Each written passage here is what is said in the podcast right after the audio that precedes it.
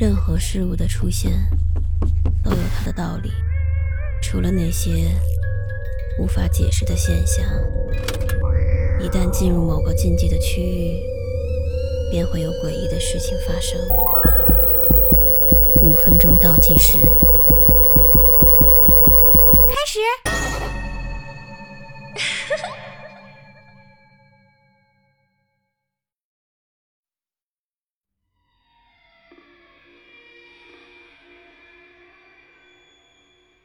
我是一个与众不同的女孩。我拥有一个只属于我的意识世界。我所做的，就是在睡前静静地躺着，将全部精神集中在双眼之间。不一会儿，眼前就会出现类似万花筒的画面，然后我就会慢慢感觉到自己的灵魂飘向空中。身体则进入了梦境，对，这就是人们常说的灵魂出窍。灵魂出窍，并不是想象中的那样恐怖，只要想着这是梦，就没有那么可怕了，反而还可以尽情的去做一些平常不敢做的事情。那天，我像往常一样。准备四处游玩，路过小区门口花园的时候，看见一个小姑娘蹲在路边伤心的哭。我一眼就能看出来，她和我一样处于灵魂出窍的状态。我是个怕麻烦的人，于是我假装没有看到，默默地走开了。可是接下来的几天，每次夜里出门都会看见她在那儿哭。最后，我还是好心的走了过去，开口和他搭话：“你怎么了？”他就像见了鬼一样，吓了一大跳。“你能看见我？”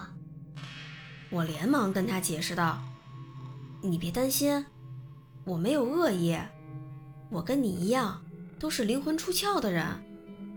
我看你在这哭了好几天，你到底怎么了？”小姑娘没有回话，只是一直的在吧嗒吧嗒掉眼泪。喂，在这个状态下能做的事儿那么多，你却一直在这哭，多可惜呀！哎，算了，看你可怜，从明天开始，你跟着我，我带你一起玩，如何？小姑娘擦了擦眼泪，嘴角露出了一丝微笑。腼腆的点了点头。渐渐的，我们成了好朋友。夜里在灵魂出窍的状态下，我们偷偷溜进商场，试穿买不起的衣服，不用买票就可以免费看演唱会、电影首映礼等等。每天在一起玩得不亦乐乎。有天逛商场的时候，我们不约而同的选了同款包包，还有耳环。我先是愣了一下，然后便为我们的默契开怀大笑，哈哈，嘿嘿，好累呀，不过真开心。我坐在商场门口的楼梯上，开心的笑着，真有趣。他好像没有听到我说的话，自顾自的叨念着。我觉得和他相处的很愉快。于是就继续问道：“哎，对了，你也住这附近吗？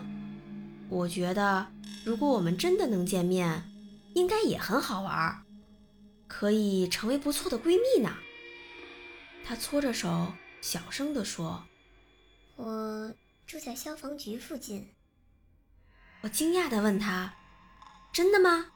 我离那边也不远，我就住在……”我们第一次遇见那个公园的旁边，叫新荣的那个小区。周六上午我们去逛街吧，好不好？他没有回复我的话，手环抱在胸前，头深深的埋了进去。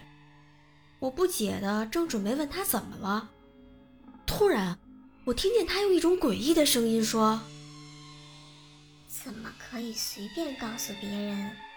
自己住在哪儿呢？说完，我还没来得及反应，只见他像换了一个人一样，四肢并用的快速朝我家的方向跑去。哎，你去哪儿啊？我紧跟在他的后面，却追不上他。我急匆匆地跑回家，却在楼下猛地停住了脚步。他跑进了我的家，灵魂霸占了我的身体，站在窗户边上，冲我露出了得意的微笑。原来，他从一开始就已经计划好了。我失魂落魄的四处游荡，终于忍不住大声的哭了起来。从此。每天夜里，我的灵魂都会在一个固定的地方伤心的哭泣。终于有一天，一个短发小妹妹问我：“姐姐，你为什么每天都在这儿哭？”